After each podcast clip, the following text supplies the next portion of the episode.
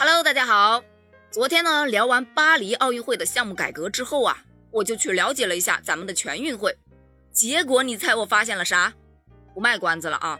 昨天不是说巴黎奥运会将取消举重四小项吗？新增霹雳舞啦、滑板啦、冲浪啦，还有攀岩啊四个项目。我今天就在咱们的全运会的赛事名单上看到了这四个项目。咱们霹雳舞呢是九月五日在南京开赛。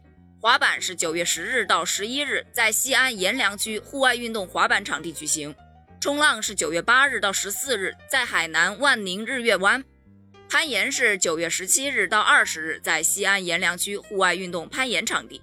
西安、南京、海南的朋友啊，到时候可以去看一看哦。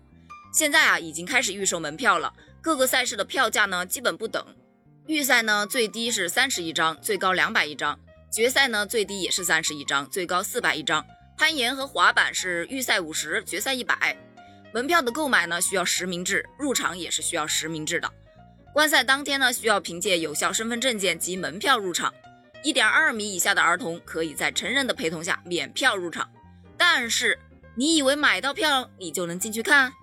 那是不存在的。接下来我们来看看咱们是如何防疫的。嘿嘿，在抵闪或者是开赛之前十四天。你需要完成系统实名注册，每天登录小程序，在健康打卡处进行个人体温监测、健康打卡。观赛前需要连续十四天的健康打卡监测，全部正常才可以哦。另外呢，个人还需要提前上传本人的疫苗接种证明。适龄人员，也就是十八岁以上的人员，需要在观赛前十四天完成新冠疫苗的全程接种。还有呢。在开赛前，你需要上传自己七十二小时之内的核酸检测阴性证明，系统呢会进行审核，完成上传和审核才可以顺利进场观战。也就是说，在进场观赛之前，你要保证个人的核酸检测、疫苗接种、防疫健康信息、中高风险地区打卡等四项全部完成，生成了绿色个人电子全运码，你才能进入赛场。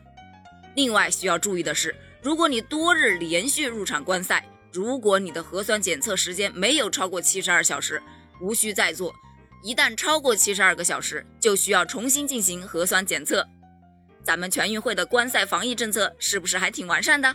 方方面面基本都考虑到了，真的是太棒了。关于这个事儿，你是怎么看的呢？